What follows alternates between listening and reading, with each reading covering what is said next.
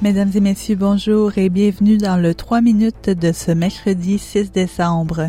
Audrey Bourget aujourd'hui au micro de SBS French News. En Australie, le gouvernement d'Anthony Albanese a défendu son recours à une législation d'urgence qui pourrait permettre aux tribunaux d'envoyer des personnes libérées des centres de détention de l'immigration en prison de nouveau. Trois détenus qui avaient été libérés après la décision de la Haute Cour de justice comme quoi la détention d'une durée indéterminée était illégale ont été accusés de nouvelles infractions hier. La législation est débattue au Parlement aujourd'hui. L'opposition supporte la législation et propose des amendements supplémentaires qui permettraient de retirer la citoyenneté australienne aux contrevenants binationaux.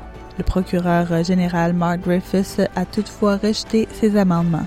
The government believes it has got the balance right, ensuring that we have the toughest possible laws within the constitutional limits set by the High Court.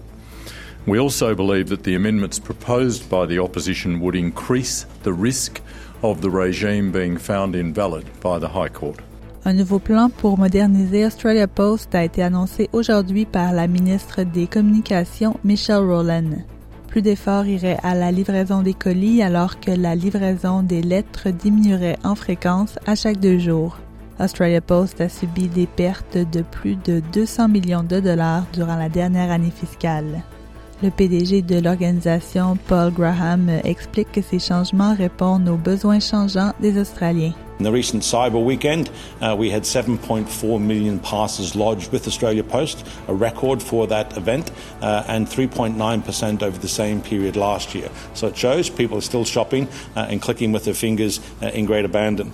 Et à l'international, maintenant, les États-Unis viennent d'annoncer une interdiction d'entrée au pays pour les Israéliens impliqués dans des incidents violents contre des Palestiniens en Cisjordanie. Pendant ce temps, l'armée israélienne intensifie son déploiement dans le sud de Gaza. La situation humanitaire continue de se détériorer. Hier, le responsable de l'OMS pour les territoires palestiniens disait que nous sommes proches de l'heure la plus sombre de l'humanité. Du côté de la rapporteure spéciale de l'ONU sur la situation des droits humains dans les territoires palestiniens occupés, Francesca Albanese, on appelle la communauté internationale à se réveiller. On l'écoute au micro de RFI.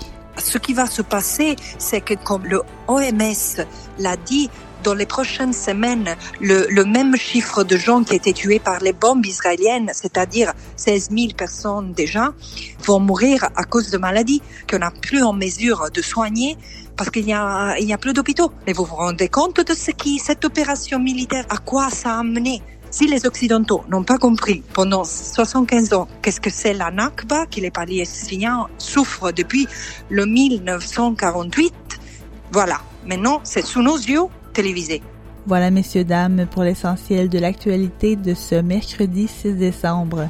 Je vous souhaite de passer une excellente journée. Demain, vous retrouverez ma collègue Marianne Murat pour un nouveau bulletin du 3 minutes sur SBS French News.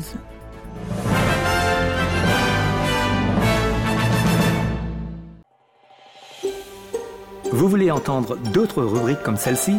Écoutez-les sur Apple Podcasts, Google Podcasts, Spotify ou n'importe où où vous obtenez vos podcasts.